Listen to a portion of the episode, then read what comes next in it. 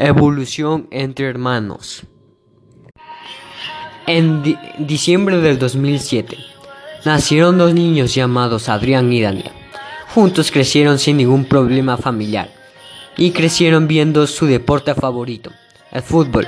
Pasaron los años y los niños se convirtieron en adolescentes.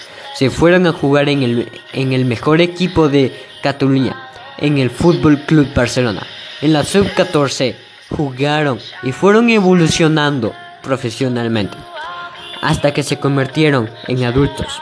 Ya tenían 24 años y jugaban junto a Lionel Messi y Neymar Jr.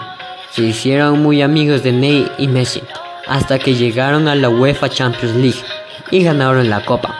Y pasaron los años y ya se retiraron como jugadores profesionales y disfrutaron de su retiro como hermanos y vivieron muy felices. Se convirtieron en leyendas del fútbol y vivirán juntos con su familia.